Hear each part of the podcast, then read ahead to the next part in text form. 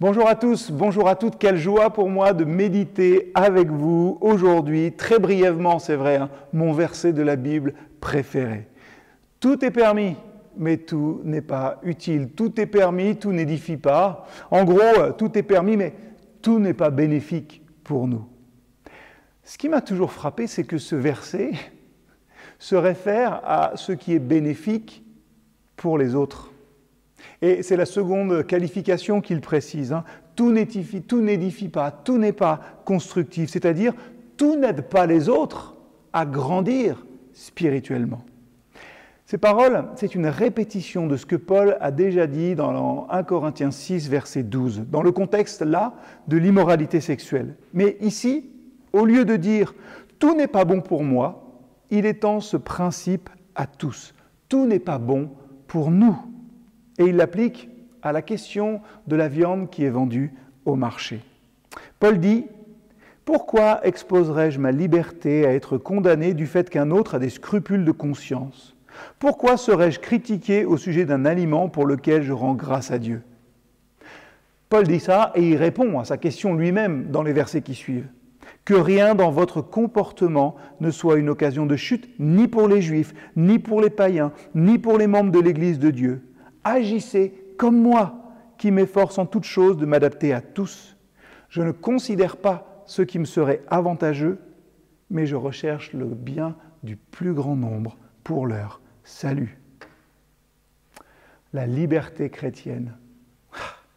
La liberté chrétienne n'est pas un bien dont l'individu dispose souverainement. Elle est soumise toujours à une norme qui est ici l'intérêt des autres l'amour du prochain.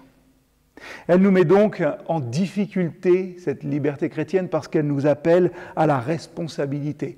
Tout n'est pas tout noir, tout n'est pas tout blanc. Certaines questions vont sans doute dans notre vie appeler des réponses plus nuancées. Souvenez-vous par exemple hein, de Jésus et des pharisiens dans la controverse sur le sabbat. L'apparent non-respect de Jésus à la règle a conduit les pharisiens à le faire mourir. Mais Jésus se moque des pharisiens. Jésus est plus préoccupé par les gens que par les règles. Et dans 1 Corinthiens 10, verset 23, le but hein, est toujours l'édification, faire grandir dans la foi et ne pas créer d'obstacles à cette croissance. Attention, hein, il ne s'agit jamais de renier sa foi, ses convictions par conformisme ou par laxisme. Hein. Il ne s'agit pas de passer outre les directives bibliques pour notre vie, hein, pour notre comportement, pour rester en communion avec les autres. Ça pourrait être tentant, finalement, de baser notre comportement, nos décisions en fonction de l'approbation des autres. Mais l'amour nous appelle à être plus concentrés sur les faibles, les vulnérables, que sur l'opinion que les autres peuvent avoir de nous. L'amour, finalement, va toujours se soucier beaucoup plus de celui qui souffre que de celui qui regarde. Qu'est-ce qui vous empêche de vivre l'amour comme Jésus l'a fait? Qu'est-ce qui peut-être a besoin d'être corrigé dans votre vie pour que vous n'ayez plus peur de l'opinion des autres, mais qu'au contraire, vous ayez l'audace de servir les plus faibles et les plus petits?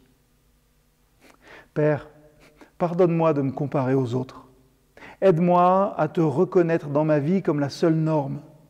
Pardonne-moi dans tous les domaines de la vie où je désobéis, parce que Seigneur, je le proclame ce matin, je veux t'obéir.